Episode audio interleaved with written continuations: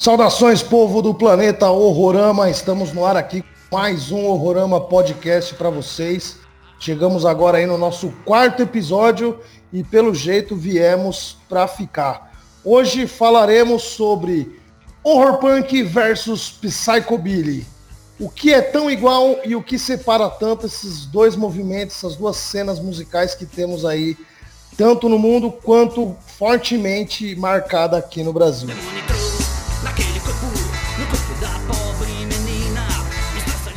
E como sempre, estou aqui com os meus grandes amigos Antônio Leite e Popai Sangrento, o lobisomem do sertão.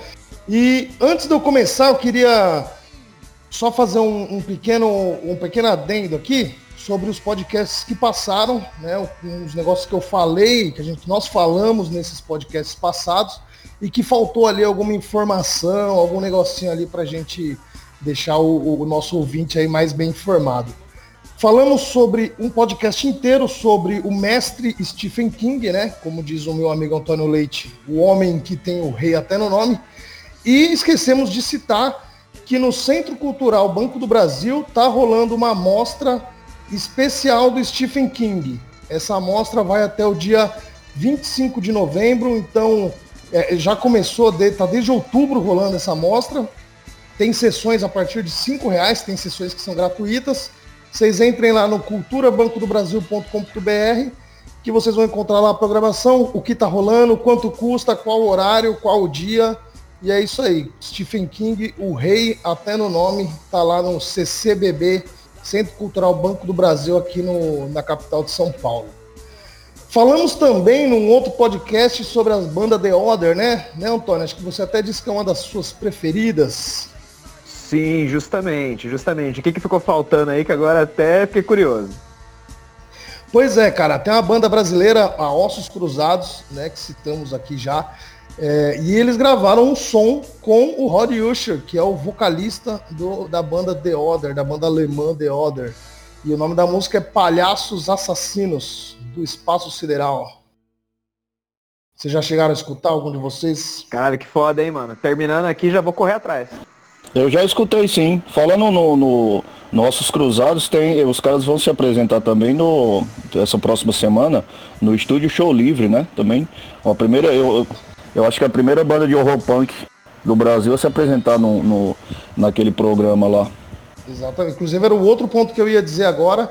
Ossos Cruzados, uma banda de horror punk, vai participar do estúdio Show Livre. Primeira banda de horror punk que participa. Do caralho, estamos galgando o nosso espaço aí no ouvido da galera. E trazendo o tema aí de hoje, Psychobilly e horror punk. É, começamos aí, na verdade, com este tema, com a ideia de trazer esse tema, segundo o nosso camarada aqui, Popai Sangrento, né, Popai? Que fez aí Certeza. Um, você fez eu fiz uma, uma, uma postagem, uma, né? Foi, há poucos dias eu fiz uma postagem. Eu tava escutando, eu tava escutando até uma banda Psychobilly na, na hora, que era o Tiger Army. Aí fiquei pensando, cara, como, como um, um, estilo que é tão parecido com, com o horror punk, é, o, o Psychobilly ele é muito mais profissional, né? Por que, que, o, que o, o horror punk não, não segue? Ou pelo menos é, é, não, não tá no nível, assim, pelo menos no Brasil, do, do Psychobilly nacional.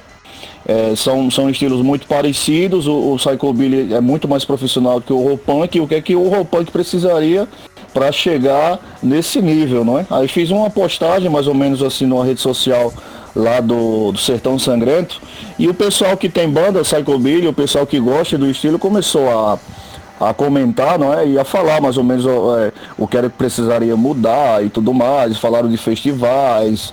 É, e teve até a participação de, do, do, do, pessoal de fora do país falando do, do, do horror punk daqui. Eu achei bem massa. E a gente tratar desse assunto aqui no programa essa semana. Muito legal, muito legal. Inclusive, a gente vai trazer aí os conteúdos que rolaram aí durante essa semana, né? Como foram esses comentários. Enfim, é, e você, Antônio, o que, que, você acha aí desse tema de hoje aí, dessas duas grandes cenas musicais, né? Uma não tão grande, uma ainda engatinha, que é o caso do horror punk, e uma cena já tão consolidada, uma cultura já tão enraizada no Brasil, que é o Psychobilly. Bom, belos dias e longas noites a todos. E olha, eu realmente, com relação aí a, a essa postagem, achei muito interessante ali a, as ponderações. Realmente tem muita coisa que aproxima, mas tem muita coisa que distancia. E talvez essas distâncias elas sejam intransponíveis. Mas a gente pode aproveitar o, o, o que eles fazem profissionalmente para engrandecer a nossa cena, né? Eu acho que é o primeiro ponto aí que a gente pode colocar em pauta. Legal, legal, é isso aí. É, para quem não conhece, para quem é, chegou aqui agora, Psychobilly é um, um, um, termo, né, foi utilizado pela primeira vez numa música do Johnny Cash, numa canção One Piece at Time, e depois veio é, bandas como Cramps, que descreveram em algum momento a música deles como Psychobilly ou Voodoo Rockabilly, né, em posters de, de, de shows, de eventos. E logo depois eles mesmos rejeitaram a ideia de que seriam parte do cenário Psychobilly, né? A primeira banda considerada mesmo Psychobilly foi o The Meteors, que foi formada em Londres por volta de 1980, se eu não me engano. Então, só para deixar o pessoal antenado aí, o que, que é o Psychobilly, né? Já que a gente teve um programa inteiro explicando o que é o horror punk, nada mais justo do que a gente formar aí um pouquinho. E para quem quiser se aprofundar mais, existe um documentário no no YouTube chamado Psycho Attack Brasil, a história do Psychobilly no Brasil. Então dá para você se aprofundar bem sobre a história desse estilo musical aqui no Brasil, que já é muito antigo, já faz parte assim de uma cultura enorme, não só em música, como em visual, tatuagem, é, desenhos, enfim, né? Zines sim, e essas duas bandas são recomendadíssimas, recomendadíssimas, são puta bandas fodas. Inclusive a do, do Cramps, uma das minhas músicas prediletas né, da vida, assim, é Bikini Girls with Machine Guns. É, é um som foda, é, recomendo realmente, recomendadíssimo, recomendadíssimo. É, o, o Psychobilly no Brasil, ele tá aí desde os anos 80, não é? A primeira banda, se não me engano, foi a, a Cães Vadios, não é? Lá do, é do ABC, não é, Zé? Isso, uma das primeiras. Até no, no, no, nesse documentário do YouTube, que é muito bom, eles citam várias outras, né? Que foram surgindo naquele lance ABC São Paulo, né? Aquele, aquele, aquele choque cultural. Inclusive, uma, uma das coisas que ajudou a consolidar muito o Psychobilly é que na época que ele surgiu, ele surgiu naquela época de movimentos musicais, né? Aquele negócio, aquele lance que começava a trazer para TV, tanto que Cães Vadios tocou em, em, programa do, do Kid Vinil, que era é, conceituadíssimo na época para bandas novas. Então, era aquela época nos 80, né, em que o pessoal consumia muito música, vocês não acham? É, certeza. E o Kid Vinil é engraçado, né? Ele tem, ele tem uma grande, ele teve uma grande participação na divulgação do punk rock, né? Das bandas punks, logo quando o punk rock surgiu no Brasil, e também deu essa ajuda aí para o Psychobilly. É, uma coisa interessante aqui no no começo, né, o Psychobilly aqui no Brasil, você vê que tinha, assim, é, é, parecido também com, com o punk rock, tinha o, as desavenças, não é? O lance, a gente tava falando de união na cena um tempo desse. E a cena deles, como estava começando, aí tinha um lance da, da desunião, não é? E tudo mais. Aí tinha um bar só no, no, numa cidade que não rolava é, briga, sei lá, essas coisas. Todo mundo é, se suportava, não é? Aí o pessoal ia para lá, bebia, conseguia suportar, mas depois ficava aquela coisa do, do bairrismo, não é? Quase como, quase como uma gangue. Aí isso, isso é meio parecido com o que está acontecendo no, no horror punk nacional, né? Tem, tem as desavenças, também não tem briga, né? Mas rola as desavenças, rola é, as turmas e teve, tudo mais. Né? Ainda não teve. É, por enquanto, por enquanto. Então eu acho que toda, toda cena que está começando, não é? Tem, rola um pouco disso de. É, essas desavenças picuinhas, mas isso aí com o tempo, conforme a cena vai se tornando mais, vai ficando mais madura e esse, esse tipo de coisa vai ficando para trás. Ah, com certeza. É... É... Assim, o, do, o Psychobilly no começo, né, ele teve um, um, um, certo preconceito do rockabilly, apesar dos dois parecer bastante em sonoridade, né, depois, lógico, com o passar do tempo, essa sonoridade foi ficando cada vez mais autêntica para cada banda, bandas igual no horror punk acontece, tem uma banda que é mais pesada, tem outra banda que é mais tradicional, tem uma que faz um punk 77, outra faz um hardcore, né? Enfim. É, no Psychobilly também rola isso, né? Também rolou, tem até estilos mais extremos. Enfim, é, a gente sabe que todo estilo musical tá fadado a isso aí, né? Sim, isso é absolutamente normal, né, cara? E, e o interessante, né, é que mesmo se você for uh, olhar as bandas mais seminais, né, a gente estava falando aí justamente sobre o, sobre o Cramps, uh, tem uma sonoridade já muito, muito assim, distinta né, do, do rockabilly. numa primeira ouvida, você até consegue ali, de repente, identificar aqui e ali em músicas é, é, específicas, né, uma, uma lembrança ali do rockabilly. Mas, por exemplo, no Cramps, a, a música Garbage Man, por exemplo, pô, não parece com. tem nada a ver com nada, tá ligado? Então ali, mesmo lá atrás, você já tinha essa, esse distanciamento. Isso é normal, né? Isso é algo que aconteceu até com Clash, por exemplo, e tantas outras bandas. Exatamente. Né? Acontece 90% das bandas, na verdade. Você pode ver que é difícil uma banda ter um, um álbum e, e manter a, a, exatamente aquela mesma receita em todos os outros. Eu acho que é bem raro isso até.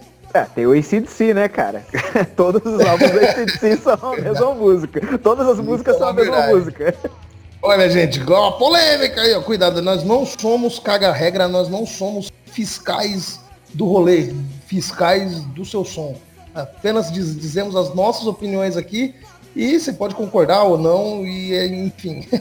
Mas eu tenho lugar de fala para falar de ACDC, porque eu adoro ACDC, cara. E eu sei que é assim. E é bom assim e foda-se. É, eu também, eu também gosto do ACDC pra caramba. Não, acho que todos, isso aí temos em comum, todos amamos ACDC. É uma puta banda de rock foda. Não, não, não podemos discordar, né? Bom, mas e aí? É, no caso de nós três, eu acredito que eu seja o, o do menos especialista em, em. Então eu tenho algumas perguntas aí para fazer, até para a gente ir começando aí realmente a, a destrinchar aí o, o, o nosso papo, né? É, no, no post lá do, do Facebook, né, lá da Sertão, foram apontadas aí é, algumas questões com relação a, ao profissionalismo, né? É, por onde, qual que seria ali a maior qualidade que vocês conseguem enxergar que a gente já poderia até adotar dentro do, do horror punk? Cara, é... Pode começar, papai.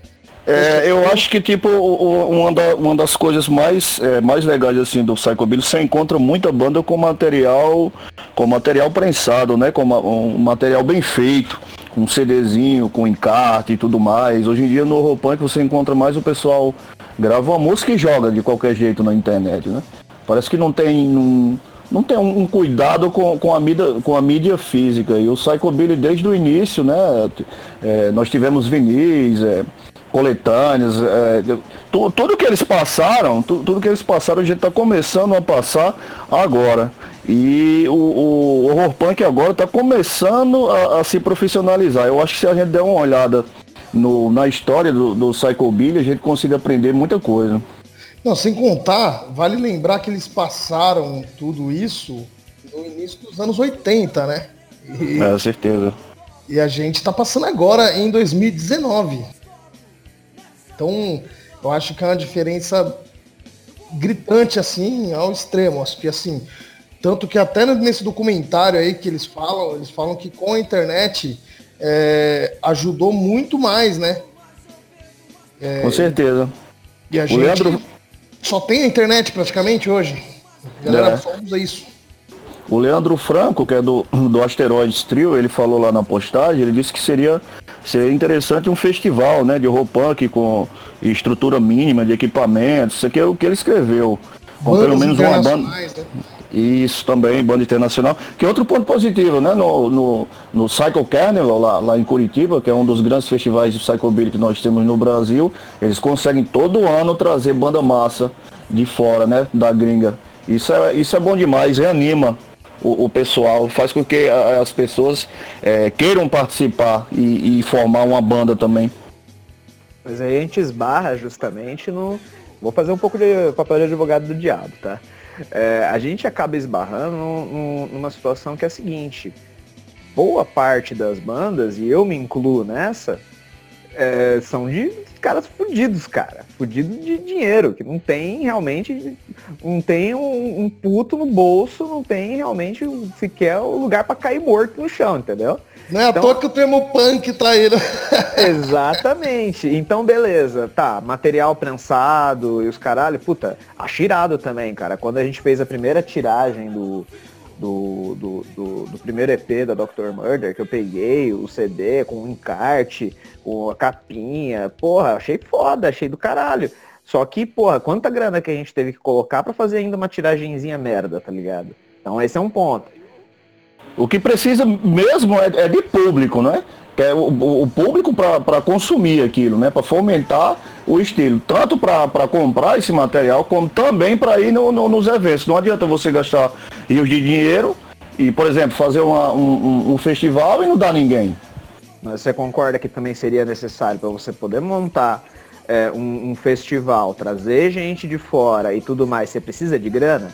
Para você, ter, você ter grana, o que, que você vai precisar? Você vai precisar que as bandas é, envolvidas, ou pelo menos o produtor, ou o cara que está tomando a frente para fazer isso, tenham um mínimo recurso e tenha de onde tirar esse recurso. Se você for olhar da, das bandas de, de, horror punk, porra, dá para contar nos dedos de uma tartaruga ninja maneta quantas que conseguem ganhar alguma coisa em algum show, cara.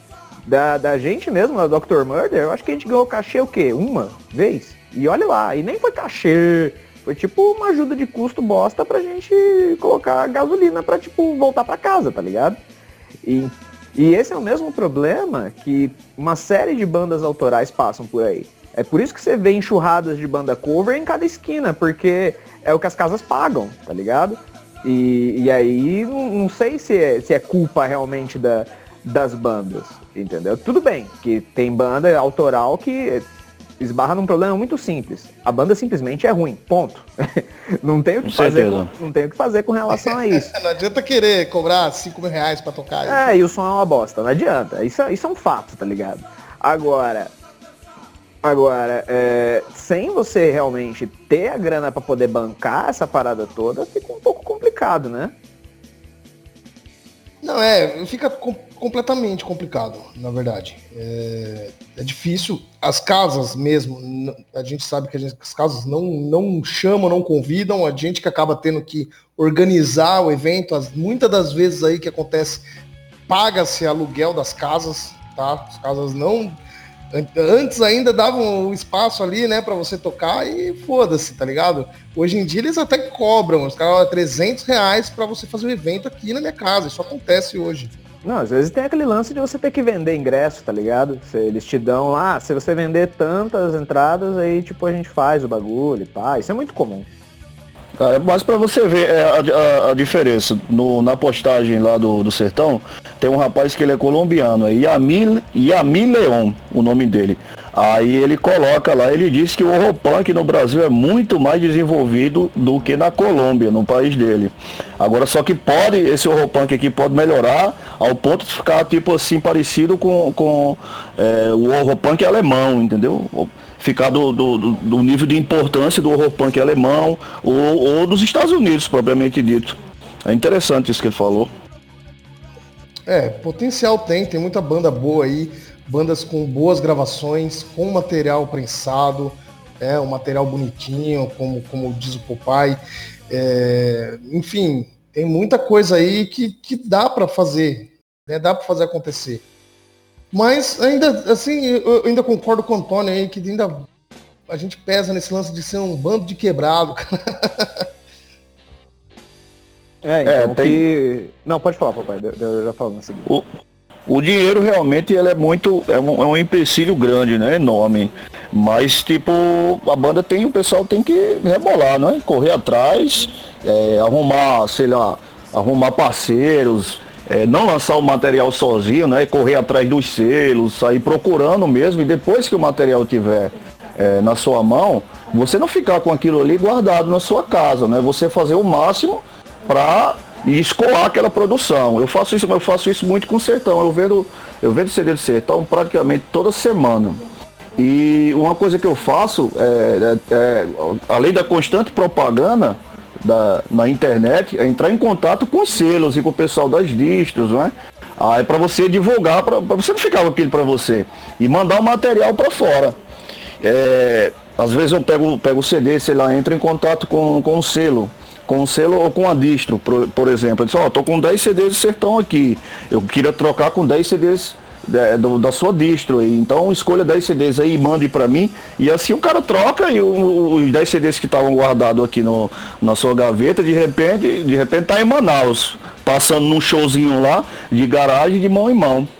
É, o, o, o, que eu quero dizer mesmo é que o pessoal tem que botar mesmo mão na massa, não é, não é só jogar na internet e, e, e falar, pronto, agora a internet faça o seu trabalho. Não, e o trabalho que tem vai ser feito por você.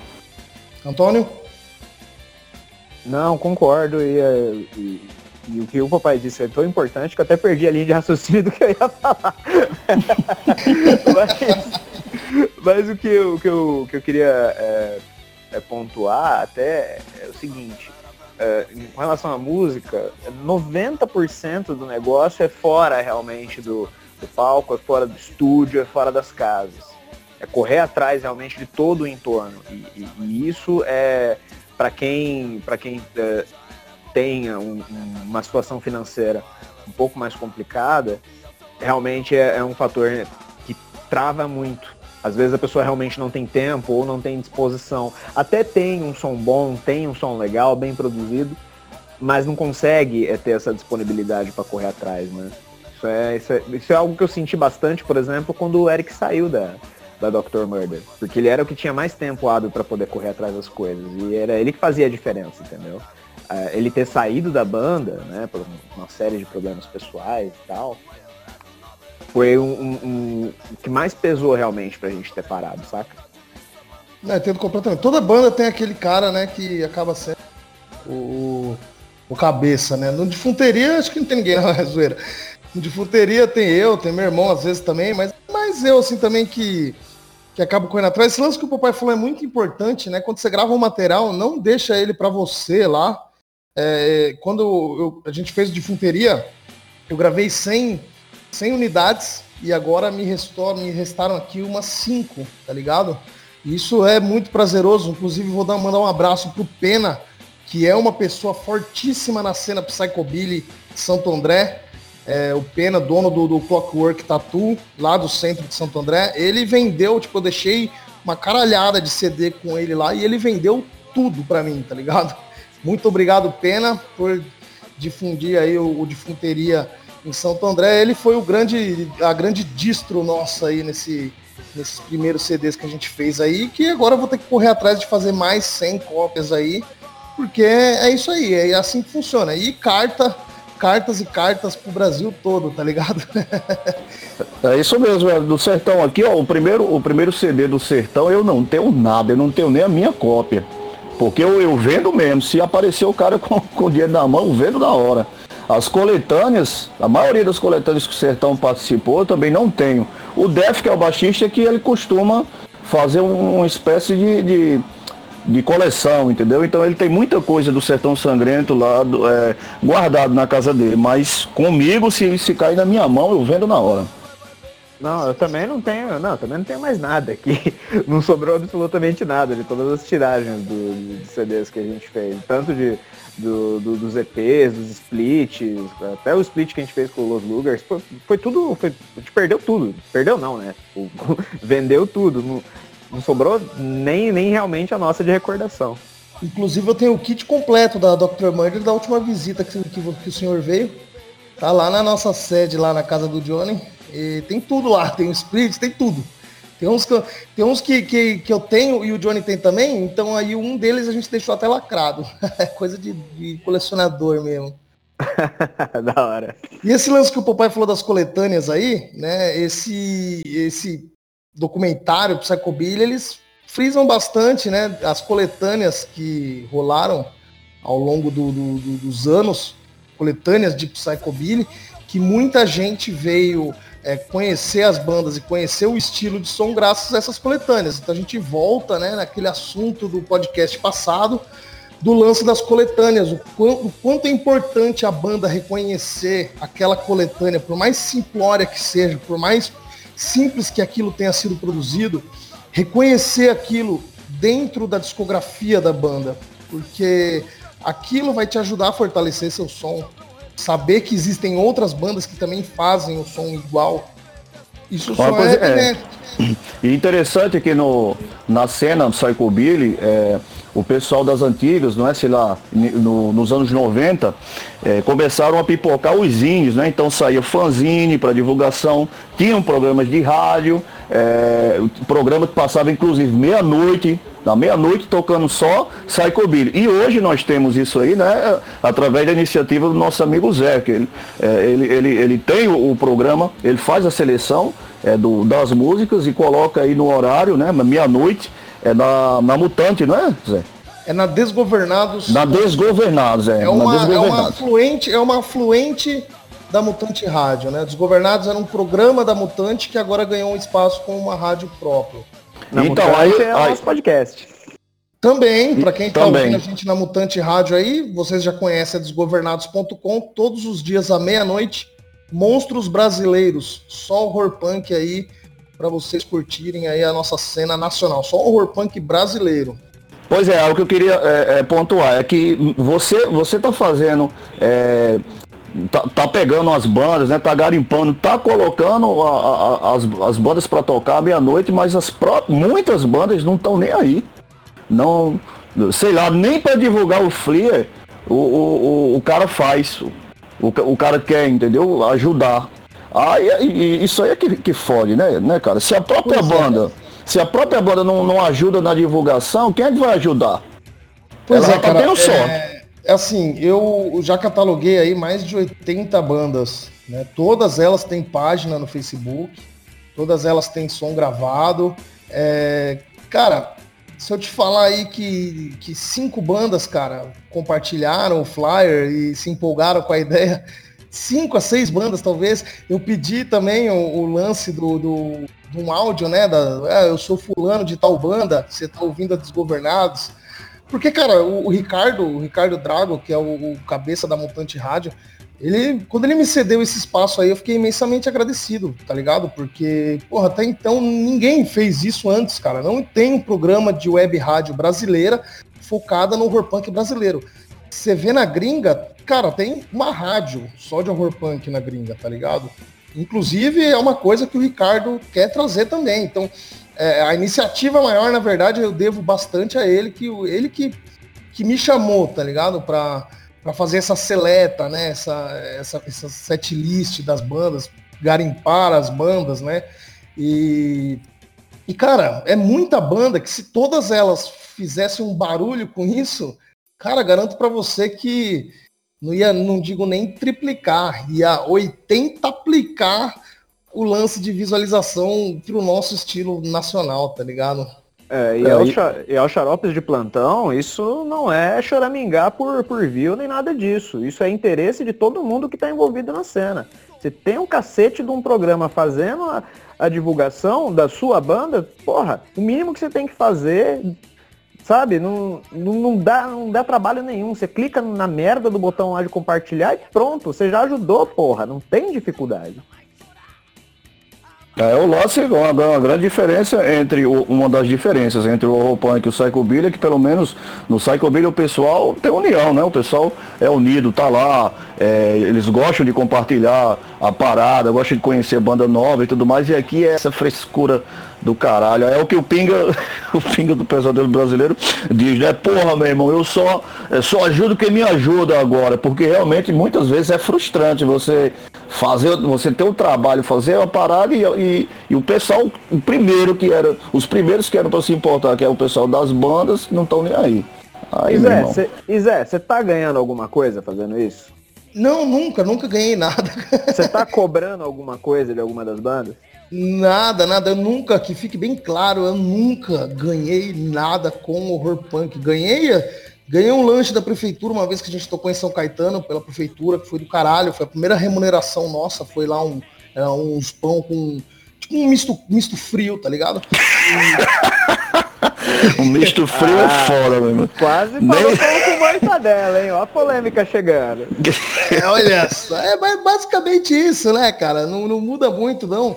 E algumas cervejas, algumas várias cervejas, Danny, Danny Rock, outro grande ícone do Psychobilly de Santo André aí, o Danny, é, dava pra gente no final dos shows lá do Cidadão do Mundo. Então, fora isso, cara, é, a gente não ganha nem, nem o próprio Ricardo Drago ganha nada com isso também, cara. Ele faz pela música, tá ligado? Eu, isso que eu acho muito foda. É, muita gente pode duvidar, falar, porra, não é possível, mas é possível, cara. Tem gente que realmente faz essas paradas sem interesse financeiro nenhum. Eu sou uma delas. Inclusive, vocês também são, vocês estão aqui agora, ninguém está ganhando nada, não estou pagando ninguém para estar tá aqui conversando. Pois é, então, criançada, vamos divulgar, vamos, vamos nos unir e divulgar o material, inclusive aqui o podcast, né? Divulgue mesmo. Quem sabe você, a sua banda, aparece por aqui, a gente troca uma ideia fala sobre a sua banda. Agora, Zé, eu tenho uma pergunta para você. É, para você e para Antônio também, não é? é? Dentro do tema, qual, o que é que vocês acham? Assim, qual a maior, é, a maior semelhança entre, entre o, o Psychobilly e o horror punk para vocês? Cara, para mim, é, é, lógico, né? Citando o fato das, dos dois estilos falarem de, da temática horror, seguirem o, a, aquele tema filmes de terror, né? É, quadrinhos, essas coisas, tem o lance do underground, né? Que ambos galgam ali é, o espaço dentro da independência, não tem é, grandes gravadoras por trás, tá ligado? Não tem uma EMI, uma Virgin, pelo menos aqui no Brasil não tem. E a cena se consolidou, criou-se uma história na música brasileira feito de forma independente por pessoas que acreditavam naquilo, pessoas que, que se apaixonaram por aquilo, né? Então eu acho que o horror punk tem muito é, é nessa semelhança com o Psychobilly, justamente pelo lance que a gente estava falando aqui agora, de fazer um negócio sem fins lucrativos apenas porque curte mesmo a cultura. Sim, é justamente, é justamente nisso que que, que, o, que o Psychobilly atrai, assim, a quem geralmente curte horror punk, né? São justamente as semelhanças, é quase um caminho natural você ouvir né, o horror punk e se deparar em algum momento com, com o Psychobilly. Né? É muito, é muito comum realmente. E é, e é, um estilo que atrai bastante, né? Lógico, algumas bandas são muito distantes né, do, do que a maioria das bandas de horror punk é, fazem, né, de som, praticam, mas mesmo assim é, essa, essa ligação, né, esse cerne dentro do, dentro do horror, ele é, ele é muito interessante, muito atrativo. Né? Mas é, queria perguntar é, justamente aí para vocês, o que que, é, porque eu vi que dentro da, dentro lá da discussão e tal, e até nas nossas conversas, a gente, a gente chegou, a, vocês chegaram a comentar que existem a, alguns pontos que distanciam e que em algum momento existia, existia até uma, um tipo de boicote até por parte do, do Psychobilly em relação ao horror punk. Como que é isso daí? Explica pra gente como é que isso daí funciona. Cara, eu vou, vou começar aqui, papai, se, se o senhor me, me dá licença, só para não, não perder um lance que, assim, quando tinha o defuntos, a gente chegou a tocar numa casa do Psychobilly, né? E eu vou ser sincero, cara, a galera, assim, gostou do som, né? Não é aquela pessoa que ficou assim, pô, que merda, acaba logo.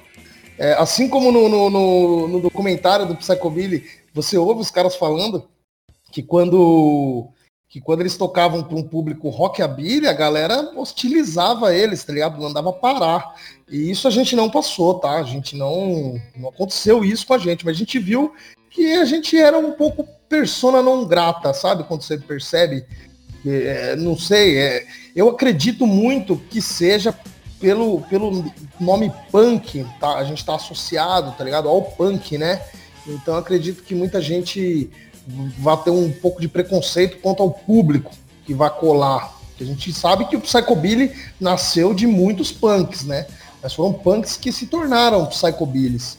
E não tem assim tanta aceitação, né? do, do, do, da parte dos Psychobilly quanto ao público punk, principalmente anarco, né, ganguista, uma, uma dessas vertentes aí que tem aqui em São Paulo, a gente sabe que não é muito bem aceito. Então talvez eles imaginam que ah, Se colocar uma banda de horror punk nesse festival, vai atrair uns punk aí e vai dar briga.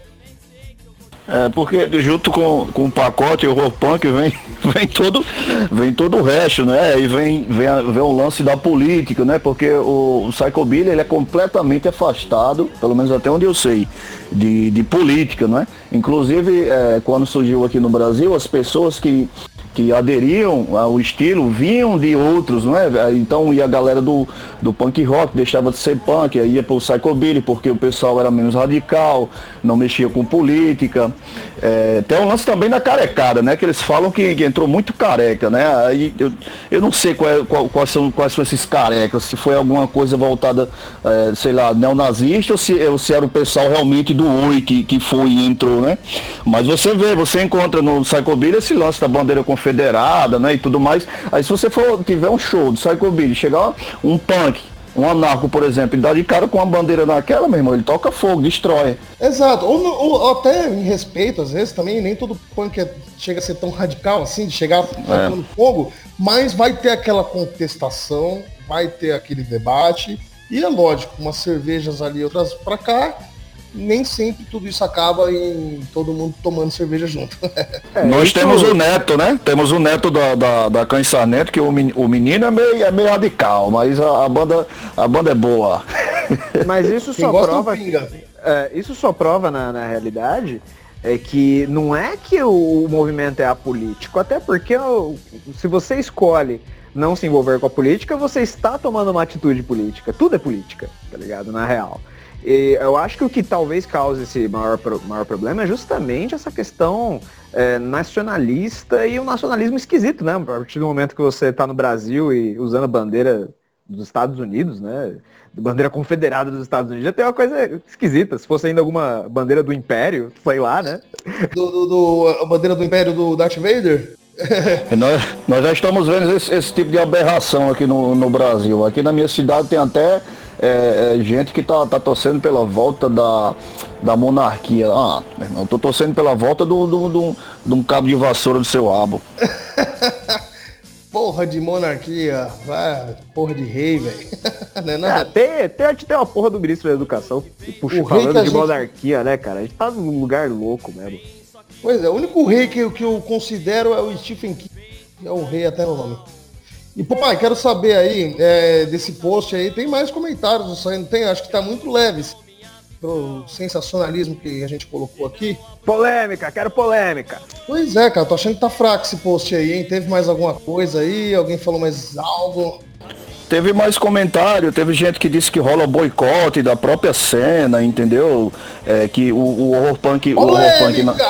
É, o horror punk nacional, ele não tá, ele não, não se desenvolve tanto porque rola o boicote das próprias bandas, muitas, é, tem muitas estrelas. Eu concordo que tem banda aí que tem umas estrelazinhas aí, mas eu não, eu, eu, eu acho que, que não chega esse ponto não. É, pessoal, por causa das bandas que tem uma rivalidade, sei lá, uma com a outra, o, o, o estilo não vai para frente.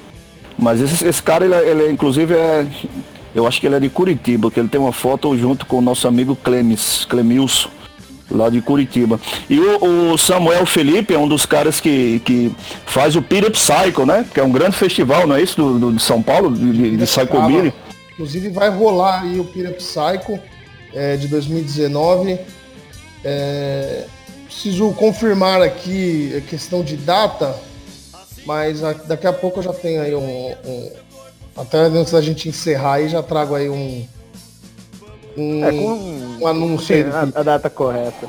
Com relação, eu, a, com relação só, a egos. Não, pode concluir, pode concluir. Sim, só terminando o comentário dele, né? Que ele faz, mano, acho que não é muito difícil fazer algo, né, um festival, tá ligado? do, aos moldes do, do, do, do Psycho dentro do horror punk. Aí ele completa, mas tem que ter uma galera que põe a mão na massa, né? Como falou o Franco, o Franco é do, do Asteroid Trio, ele também participou disso aí. É, ele precisa de uma, de uma galera que, que, que realmente vista a camisa e coloque para frente. Nós temos um festival mais ou menos, eu não sei se, se pode ser chamado de festival, mas rola o Horror Fest, não é? Em São Paulo também, que é Poderia ser um embrião, alguma coisa do tipo? Sim, com certeza, com certeza. É... Inclusive já participamos já com de Funteria. É... Gostaria muito, né, de trazer bandas de outros estados também, que os organizadores trouxessem, né? Mas a gente sabe como é difícil, como o Antônio falou, questão financeira para todos os lados é muito, muito difícil. É, e só, só para corrigir uma gafe, só para corrigir uma gafe minha, o Pira Psycho aconteceu ontem, cara. Foi ontem, né, que aconteceu? Foi ontem, foi ontem, dia 16 de novembro. Agora, só ano que vem, galera do Psychobilly aí, em Piracicaba, todo ano, rola um evento chamado Pira Psycho. Segue é, a página do, do, Facebook aí, segue as redes sociais para se manter informado das bandas que vão rolar e das datas, preços e etc. Os dois grandes festivais que eu tenho conhecimento, né, de Psychobilly no, no Brasil é o Pira Psycho, né, que é para as bandas de São Paulo, e o já tradicionalíssimo é, Psy, é, Psycho Carnival, né, que rola todo ano em Curitiba. Só tivemos uma única banda de horror punk no Brasil que tocou no, no Psycho Carnival, que foi a nossa querida banda Rádio Cadáver, lá de Curitiba. Quem sabe, né? Futuramente colocam mais umas bandinhas de horror punk aí para tocar. Pois é, seria um sonho, um sonho realizado. Sim, o que eu ia, o que eu ia puxar é, com relação a, a justamente né, esse, esse, tipo de boicote, se é que ele existe de fato, né? É que assim também é foda, né, cara? Porque vamos, vamos, vamos fazer um meia-culpa também. Porque assim, todo mundo que mexe com música, cara, todo mundo que mexe com música quer aparecer. Isso é a verdade. Eu quero aparecer, vocês querem aparecer, todo mundo quer aparecer. então, às vezes, nessa briga de egos acaba, acaba acontecendo, mas é, em algum momento a gente tem que deixar né, essas, essas questões de lado para o bem coletivo, né? Para fazer a, a coisa andar, de fato. O Horrorfest que rola aqui em São Paulo, né? É, já tem alguns anos, né? Acho que já tem há mais de quatro anos, né? Porque eu acho que eu, eu toquei acho que no Horrorfest, não sei se foi uma ou duas vezes. Me corrija alguém se, se eu estiver errado, alguém que estiver ouvindo aí, porque realmente a minha memória como eu já provei no podcast passado que eu misturei duas histórias no, no, no, mesmo rolê, a minha memória, foi, não é minha memória não é muito confiável, né? Até abrindo um parênteses nesse comentário, é que num dia teve um evento que a gente levou Zumbi Holocausto e no outro evento a gente levou o Disléptico. Só que na minha cabeça misturou tudo, o que realmente tirou essa dúvida minha, né, levantada até pelo Gustavo, né, baterista aí da Dr. Murder, foi que hoje, nas lembranças do Facebook, veio o flyer. E aí eu, puta, falei bosta. então, mas de qualquer forma a história ficou divertida. Então, ficou, ficou uma boa história. E pelo menos fique por entretenimento. Mas, voltando, né? Então a gente tem que realmente, é, é, no caso do, do Horrorfest, é uma iniciativa muito interessante, é uma iniciativa muito legal. E, e eu, eu, acho que a gente pode, de repente, é, fazer algo para isso crescer. Né? É questão realmente de, de, retomar os contatos, retomar os laços, talvez tentar deixar alguns problemas para trás. Mas isso é algo difícil, né? A gente tem que, tanto de um lado quanto de outro, é, talvez recuar um, um passo para poder dar dois para frente, né? Eu, eu acho que o, o Horrorfest ele tem, ele tem potencial, tá ligado? Assim, o pessoal batalha mesmo. Eu só acho que repete muito as bandas, tá ligado? Então, se você pegar os cartazes do Horrorfest, você pode ver que, que a, configuração é quase a mesma, do início para cá, não é? E eu tô falando, eu não tô falando isso que é pra dizer, ó, eu quero que leve o sertão, mas tá ligado, o pessoal dá uma olhada, dá uma olhada maior, por exemplo, pro sul do país, né, que é mais perto de São Paulo, sei lá, Minas Gerais, né, tem, tem um necrotério, trazer, procurar trazer mais bandas é, é, de fora para engrossar, engrossar esse caldo aí. É isso aí, fica aí o recado aí, do, a opinião aí do nosso aí. É, acredito que já estejam pensando nisso, torço para isso é, e vamos para cima. É, eles, eles já, já conseguiram já levar o pesadelo brasileiro, não é? Que é, de, é do interior, já conseguiram levar o, a, o Monster Trio, inclusive eu não sei nem, eu não sei se a banda ainda está na ativa, faz tempo que eu não, que eu não ouço falar é do Rio de Janeiro, né? Conseguiram levar. Seria, seria interessante trazer mais, sei lá, pegar, pegar umas bandas lá de Curitiba, pegar a banda lá do. Mais banda do Rio de Janeiro e, e trazer, tentar fomentar isso aí. Mas a iniciativa, é, é, eu já digo, já digo logo, a iniciativa do, do, do Rofest é muito boa e é muito louvável.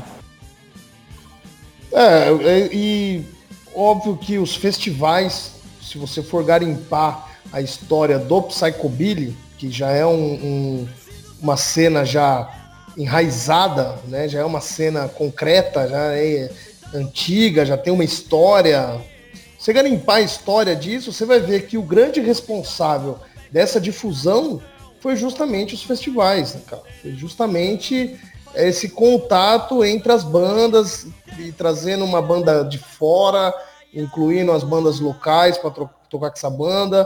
Isso fortalece, obviamente fortalece.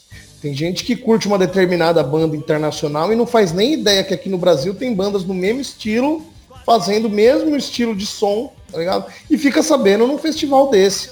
É, eu lembro que já teve aqui, já teve show do Blitzkid aqui no Brasil. Pô, não chamaram bandas. Se fizessem num formato fest, num formato festival, chamar Blitzkid e mais cinco bandas de horror punk nacional, eu acho que ajudaria muito, só que acredito que não, não tava, isso não estava na cabeça do, do, produtor, né? Ou por falta de conhecimento, ou por falta de filha da putagem mesmo, de chegar e querer chamar as bandas, enfim.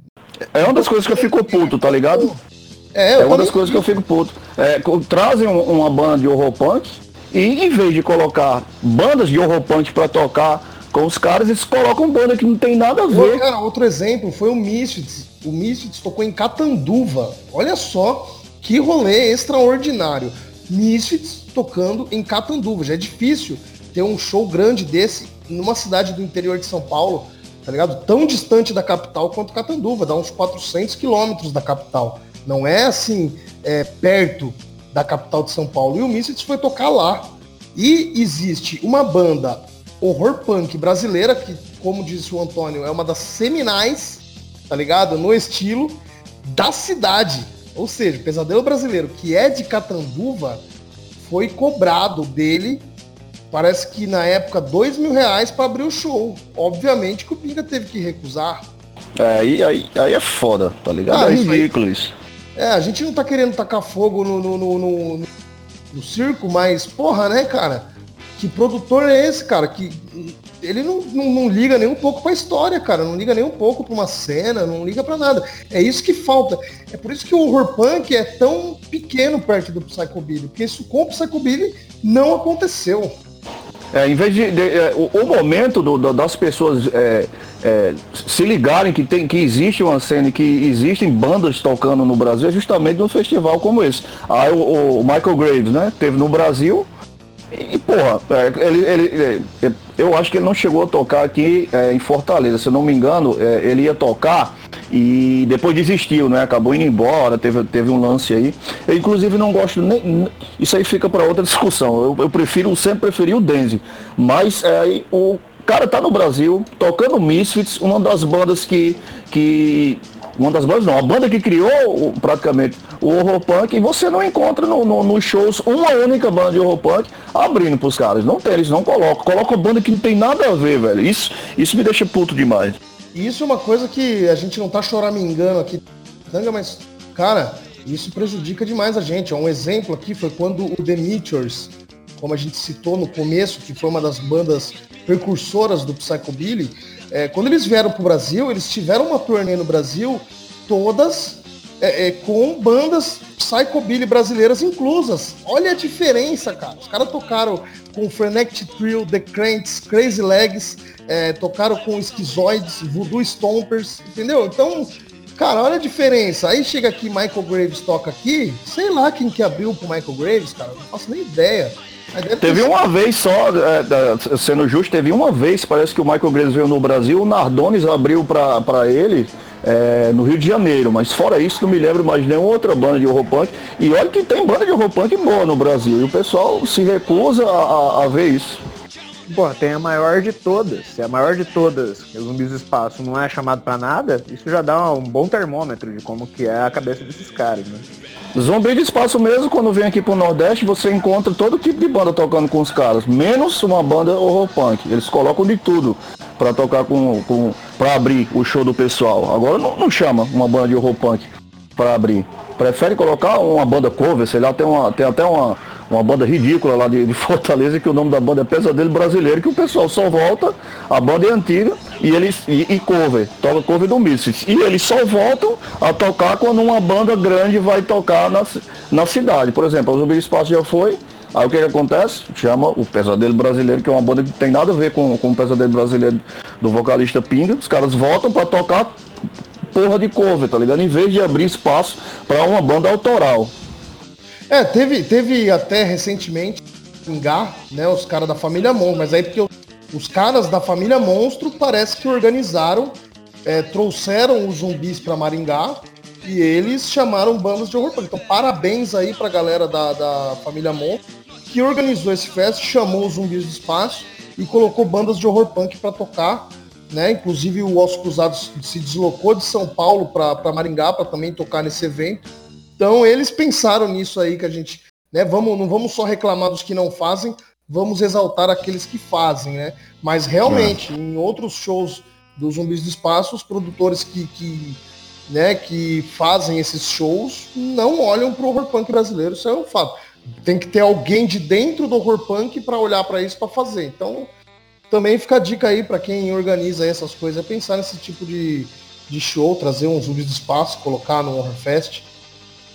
É, o, o, o, é muito louvável. O pessoal que faz, que faz evento, tá ligado? A gente tem uma crítica ou outra, mas o, o cara para fazer para fazer um evento desse, o cara tem que ser um, um herói, não é? Então. É, não é, é, fácil, não é fácil. Não é fácil. Então, parabéns ao pessoal que faz o Horrorfest é, em São Paulo, parabéns ao pessoal da Família Monstro, da Família Monstro que já é uma banda já de, de estrada, já tem estrada aí no Horror Punk Nacional. Parabéns a eles por, por, por terem organizado esse evento e, ter, e terem visto, né, pensado em, em, levar outras bandas de horror para tocar no mesmo evento. Isso é importante demais. Com certeza, isso aí já está ficando para a história. É, eu já tive o prazer de abrir também para o espaço duas vezes. Numa, uma foi num festival também, que era um rapaz que era. Hoje em dia ele já não está mais tão engajado, mas ele era muito engajado, que era o Pedro, Pedro Graton, se eu não me engano, o sobrenome dele. Ele que organizou um festival, tocou Defuntos, tocou Monster Grave, tocou um cover de, de Misfits e Zumbis do Espaço. Então né? A gente considera isso como uma, uma a gente tem sido uma banda de abertura. E teve uma outra vez que era o show só, que foi até nessa casa Psychobilly, que por incrível que pareça, os Zumbis do Espaço eles têm uma recepção com a galera do Psychobilly muito boa. E nesse show aí tocou só a gente e Zumbis do Espaço. O Morra também já abriu para os Zumbis do Espaço lá no Ocus Pocos, de lá, do, lá da cidade, lá de Taubaté, lá na cidade do, do, do Zumbis do Espaço. Taubaté, o Pindamonhangaba, se eu não me engano. E o Morra já abriu esse show lá. Então algumas bandas de horror punk já chegaram lá dividir palco com zumbis. Mas Vocês realmente... já tocaram no Hangar 110 já? Então, é, Zé. esse show que o Pedro, o que o Pedro organizou foi lá, foi lá no hangar. Foi só é. banda de horror punk, tinha o Miss Discover e tinha os zumbis do espaço para finalizar a noite. O Dr. Murder abriu também já para os zumbis, mas na época eu não tava na banda, verdade, tinha um outro vocal. Verdade. É porra, Antônio. Porra. é, o, o, eu tive a oportunidade de ir no Hangar 110 é, em 2004, 2004 e 2005. Eu, eu morei em São Paulo é, uns oito meses, em 2005. E, cara, é, é, quando eu soube que ia ter o, show do, do, do Zumbis do Espaço lá no hangar, meu amigo, fui correndo Acho que o show era, era Zumbis do Espaço, Gin Tonics, que era a banda do, do Gargoyle lá. Ainda tem um CD comigo, inclusive. E o pessoal que, que, é, que, que é de São Paulo, às vezes pode ser que não tenha a noção de, de como o Hangar 110 é importante, cara. O Hangar 110 é visto no, no, no restante do Brasil como se fosse uma espécie de CBGB brasileiro. Infelizmente é, acabou, não é? Agora tem outra, tem outro pessoal fazendo, fazendo evento por lá, mas é com outro nome, não é mais com H110. Isso, mas cara, vou falar para você que só mudou o nome. ainda tá a mesma virou, coisa, né? É, ainda virão muitos e muitos eventos. Aí tem essa esperança aí no, no The House, se eu não me engano. É, isso mesmo. O, inclusive, o, o, é, não lembro agora quem foi que falou, se foi o Zé ou se foi o Popeye com, com relação à entrada que o Zumbis Espaço tem no, no Psycho. É que se você for também olhar né, evolução do, do som dos zumbis, cara, você tem um, um distanciamento até em certa, em certa medida do horror punk, né? Ele já cai mais para uma, pra uma coisa, em alguns momentos até lembrando um som um pouco mais redneck, é, em alguns momentos falando só de, de, zoeira, de, de mulher, de rolê e tal É uma pegada que eu particularmente eu acho, acho até interessante, eu gosto até, tá ligado? Mas tem um distanciamento e essa, essa questão até da mudança da, da, da própria sonoridade da, da, banda, né? Se eu for comparar os Zumbis do Espaço de hoje com os primeiros álbuns, porra, é outra banda, né, cara? Pois é, pois é. Né? Tá mais pesado, né? Tem um... Tá bem diferente do, do início. Continuo gostando muito dos Zumbis do Espaço, mas realmente é, é aquele negócio que a gente estava falando também da evolução de cada banda, né, cara? Nenhuma banda, todas as bandas estão sujeitas a essa evolução, cara. Isso aí é fato. O Tom, o Tom mesmo, ele, ele, ele, às vezes ele não gosta, né, de, de, de que digam que o Zumbi do Espaço é uma banda de horror punk. É uma banda de horror punk, sim. Foi a banda que mais influenciou, mas é, ele, ele parece que ele não gosta muito de ser lembrado, que o Zumbi do Espaço seja lembrado como uma banda horror punk.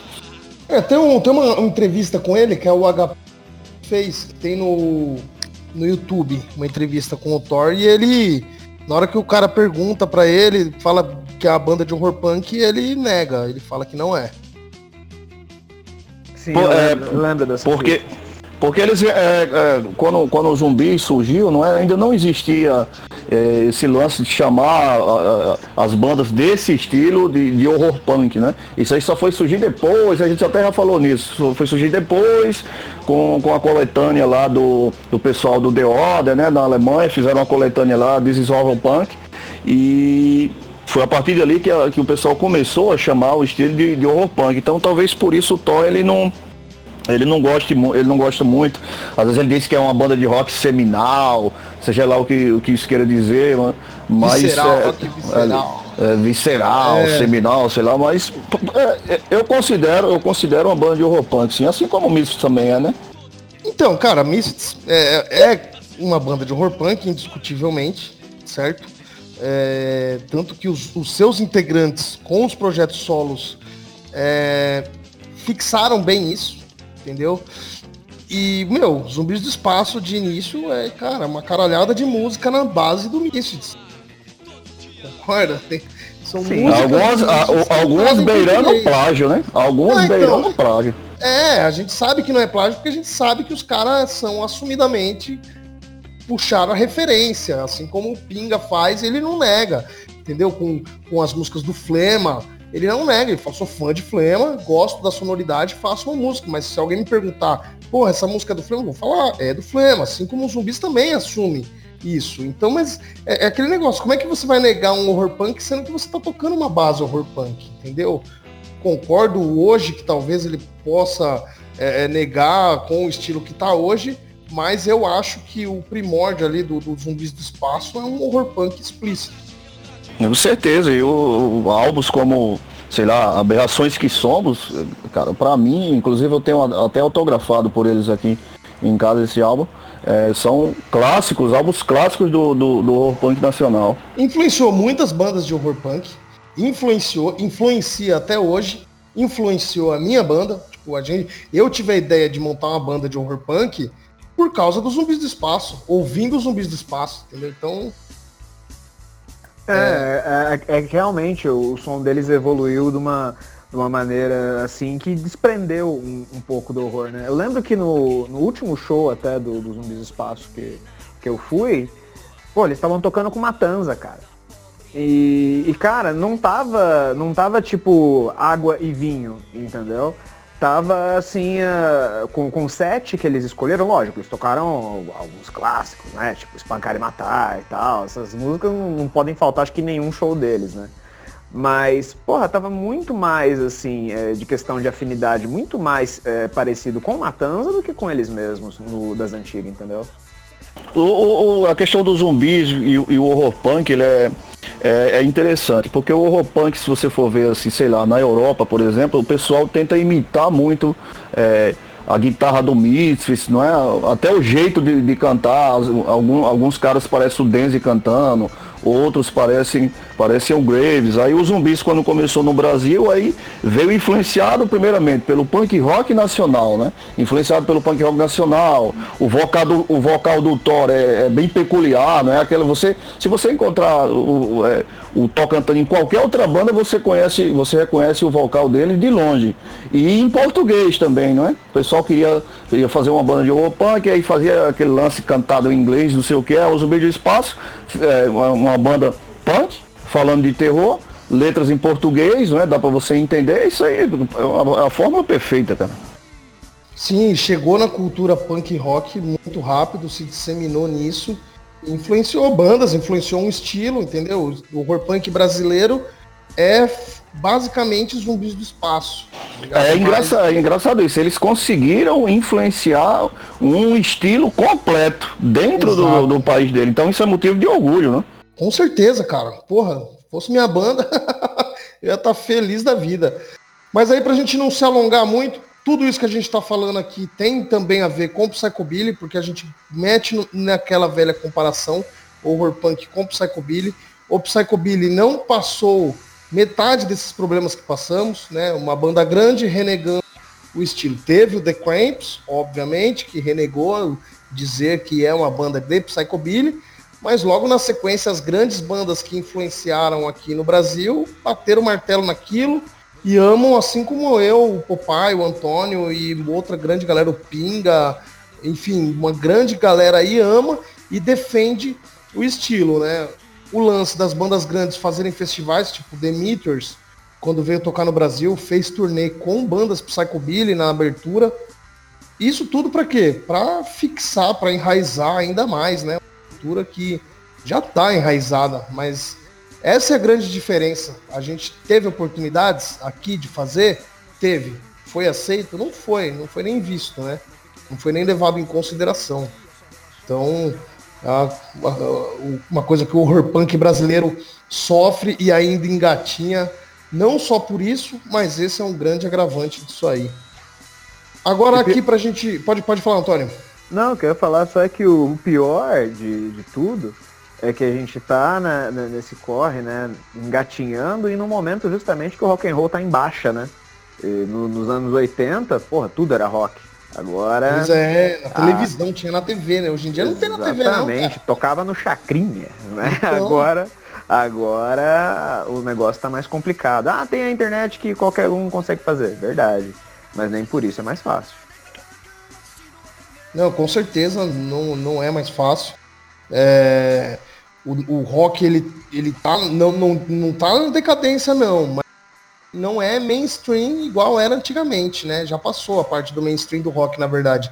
Acredito que não volta assim a, a ser tão popular quanto era nos anos 80, no início dos anos. final dos anos 70, início dos anos 80 aqui no Brasil, que é a época que data aí o surgimento do Psychobilly no Brasil, né? Então tem essa grande diferença também, obviamente. Mas aí pra gente concluir, é, eu sei que os senhores também consomem aí um pouco de psychobilly, né? E eu quero saber uma banda de psychobilly, o porquê e manda aí. No meu caso, eu tenho um CD aqui em casa, né? Do gosto bastante do Six Six Sinners, né? É, é uma banda, uma banda nacional que leva o nome do, do Psychobilly nacional para fora, né? Do, do país.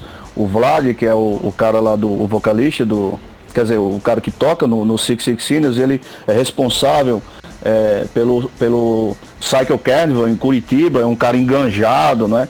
É, o cara que batalha pelo estilo, só por isso aí, cara, já vale a indicação. Eu indicaria eles e indicaria também é, a, a, as diabetes também lá do, de Curitiba também, banda de, de, de Psychobilly feminino, né? Só menina na banda. Muito interessante. Eu recomendo ao pessoal que corra atrás. Show de bola. E você, Antônio? Ah, eu recomendaria Esquizoides, cara. Eu tive a, tive a oportunidade de assistir eles num, num evento que estava rolando. Agora não me recordo se foi em, se era em Arujá ou se era em Santa Isabel, né? Que as duas cidades são coladas uma na outra. Mas enfim, num, num evento que estava rolando na cidade, um dia antes do, de um show que a gente ia fazer. A gente colou no evento e, puta, que banda foda, cara. Então, Esquizoides fica aí como a, a minha indicação. Show de bola. Santa Isabel, inclusive, que faz parte da história psychobilly brasileira também. Né? Grandes festivais aconteceram em Santa Isabel, até muitos sendo cabeceados pelo pai do Eric, né? O senhor Ian. Ian Divan aí, um abraço para ele aqui, organizou muita festa psychobilly aí, ele é muito muito é, é uma figura aí também na história do psychobilly brasileiro aí. Ele contribuiu também na postagem que eu fiz, ele falou algumas coisas aí sobre, sobre os festivais e tudo mais, e falou do Peter Psycho também, é um cara muito gente boa, continua atuante ele, né? Sim, sim, ele consome bastante música, tá sempre, tá sempre envolvido aí até no horror punk, compartilhando coisas aí da, da Desgovernados, do, do Pesadelo Brasileiro. Ele é um cara bem bacana aí, fica um abraço para ele aí. E eu vou indicar aqui uma das pioneiras, né? E que é aqui meus conterrâneos aqui, que é o Cães Vadios. Inclusive já tive o prazer de assistir shows do Cães Vadios aqui. É, já tive o prazer de conversar com o Hulk, o vocalista né, do Cães Vadios. E fica esse, é, essa indicação aí dos meus conterrâneos aqui do ABC, Cães Vadios, uma das bandas precursoras do Psychobilly no Brasil e que é muito foda, né? Que, enfim, fez a história aí do Psychobilly. Foda. É foda. E, não, e não teve as polêmicas. E programa Chapa Branca, hein? Cadê pois as é, polêmicas? É, eu achei que. Chapa Branca que o papai falou pra mim assim, ó, tem um post aqui, eu fiz um post, o pessoal comentou, eu já imaginei que ia vir baixaria. Vê nada, ficou, tá tranquilo. Ficou Vamos xingar alguém gratuitamente, então, sei lá. É, porque tem, tem um nome, tem um nome de papai no meio, já tem uma confusão, é foda mesmo. A minha, a minha fama não é muito legal, não. Xinga o Bozo aí, o. o... Aquele que não deve ser nomeado? Qual dos Bozo? O Bozo, é, eu falei, eu tava pensando no Bozo da Cães Sarnentes, mas tem outros Bozo aí também que merece ser xingado também, né? Como sempre. Não deixamos de ser punk. O Bozo da, da Cansanetos é, é, gente boa, agora o outro, meu irmão. É uma falda agora, né? A gente mudou o apelido dele, é. porque Bozo é pejorativo chamar o cara de. De então Bozo, agora vai ele de Mafalda. não é? Eu mudei o meu contato aqui no WhatsApp, não é mais Bozo, não, é Mafalda. Eu vou ter um, eu, um contato com o nome de Bozo? Eu vou, eu vou, vou fazer a mesma coisa também. é, tá aqui, Mafalda. Quando ele tá, Mafalda está digitando. Palavras têm poder, né, cara? Palavras têm poder, cara. E alguma consideração final aí pra gente encerrar o nosso podcast aí? Espero que a galera tenha gostado. Se vocês tiverem alguma consideração final aí, a hora é agora. Cara, é, sim, vai, pode vai, falar, vai, Antônio. Vai, não, vai, vai, vai, vai, vai. Sim, eu, eu, eu quero eu quero recomendar um quadrinho. Quero recomendar um quadrinho Boa. aqui. É, é, recomend, é, recomendar um quadrinho aí o pessoal, a galera que, que curte, né? Que, que, que gosta de ler um, um, bom, um bom quadrinho, eu recomendaria que vocês comprassem Mouse. Mouse é um quadrinho é, que, que, que, trata da história do, de um cara que é um, sobrevivente do, de um campo de concentração é, nazista. Aí eles são, as pessoas é, no, no quadrinho são são retratadas como animais, tá ligado? Então os judeus são os ratos, o, o, os nazistas são os gatos, né? É, tem porco também, tem cachorro no, no quadrinho. Agora, é, tirando isso, né, as pessoas pensam que o quadrinho é, é meio bobo pelo fato de ter animais é, como representando seres humanos, mas é, o quadrinho é, é, é, peso, é pesado, é sério, entendeu? Fala sobre é, a ascensão do, do nazismo lá na, na, na Alemanha, tem muita coisa, inclusive é, parecida com o que nós estamos começando a passar aqui no Brasil, já que vocês falaram no Bozo, né? E tem alguma coisa, muita coisa semelhante que com, com, o extremismo que nós estamos é, passando agora no, no Brasil. Então eu recomendo a você que corra atrás. Se você não puder comprar o quadrinho, você baixa o scan que você consegue facilmente. Ano passado, quer dizer, no, no, nas eleições, não é? Foi, foi ano passado, não foi que, que nós tivemos eleições? Foi, foi isso Foi, foi. Ano passado, quando eu fui voltar, quando eu fui voltar, eu levei ele. Foi, foi o quadrinho que eu levei. Te, teve aquele lance né, de, de, você ir voltar e levar um livro. E o, o, livro que eu levei foi Mouse. Então é um quadrinho de cabeceira meu, eu recomendo a todo mundo aí. O livro que eu levei foi uma, uma caixa de cerveja para ela. Nem título de eleitor eu tenho, nem. eu tô ligado, eu tô ligado. Eu rasguei Mas... o meu na frente de um cartório, que eu não consegui renovar puta burocracia, você já é obrigado a essa ter essa merda, você já é obrigado a ir lá votar. Ainda na hora que eu vou renovar uma puta de uma burocracia, eu tinha que levar um comprovante de residência lá no meu nome, ou então uma procuração, cara. Eu falei, quer saber? É que se foda essa merda. É, meu irmão, você, agora você vai ter que pagar a altíssima multa de dois, dois e poucos reais. É. e agora, né? 85. E agora? Não vai dar mais pra comprar aquele pão de frios, né? Vai não vai dar, não vai dar pra trazer o Michael Graves pra fazer um evento aqui. Pode crer. e você, Antônio, alguma consideração final? Um abraço aí. Sim, eu vou, de, vou deixar... de história, uma, uma nova história sem fim aí. Não, não, fiquem tranquilos que não terá mais história sem fim eh, hoje, tá?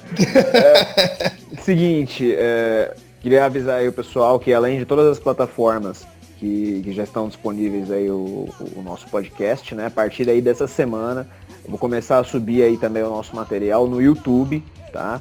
É, para de repente aí facilitar, porque às vezes você quer, sei lá, tá lavando louça e aí quer colocar, sei lá, na sua Smart, Smart TV, ou você não sabe mexer em, em agregador de, de podcast, você vai encontrar também agora, a partir dessa semana, todos os episódios aí no magnífico YouTube, tá?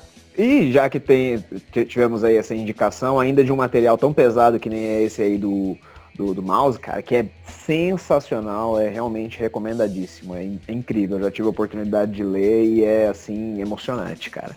Mas vou fazer uma indicação aí também. Não tem, é, não tem nada a ver com horror também, mas também é uma história para quem tá dentro do, do punk, inclusive aí que curte é, mais a questão do, do anarquismo e tudo mais. É, dois livros. Na realidade é um só, mas é em duas partes, né? Que é do Roberto Freire, que chama-se os Cúmplices, que é a história justamente de dois irmãos anarquistas dentro da ditadura militar. E é um negócio, assim, realmente sensacional. Uma das melhores leituras que eu tive aí nos últimos anos. Procurem aí que vale a pena pra caralho. Pois é, galera, tá aí indicações de leitura pra gente não fugir também do nosso foco principal, que também é isso, trazer aí a leitura pra galera, que tá faltando bastante. Post de Facebook não é leitura não, não vale como leitura não, mano, tá maluco? Tem que ler livro, tem que ler as coisas que interessam mesmo, que, que tá informando de verdade. E o nosso podcast vai ficando por aqui. Quero agradecer a todos vocês que escutaram a gente aí mais uma vez. É, a gente vai continuar, cara, entendeu? Então, semana que vem estamos aí de volta. É, mesmo que você não esteja gostando, só, só continue escutando, só. Não precisa gostar, não. A gente não está obrigando ninguém a gostar, a gente está obrigando as pessoas a escutarem. E tá aí, galera da Mutante aí que tá ouvindo a gente pela Mutante. Um grande abraço. Nossos podcasts estarão aí no, no canal do Horama no YouTube. Você que segue o canal aí vai receber a, a, a, o sininho lá, vai receber a informação do nosso podcast no ar. E é isso aí, galera. Quero agradecer mais uma vez aí a presença de todos vocês aí, meus amigos. E Horrorama no ar, como é que é lá? Um, dois, três, ao inferno, senhores? Ao inferno, bora, senhores, bora. no três, então. Vamos, Vamos lá. Um, dois, três. Ao inferno, Ao inferno senhores! É isso aí, tá melhorando. Tá quase lá.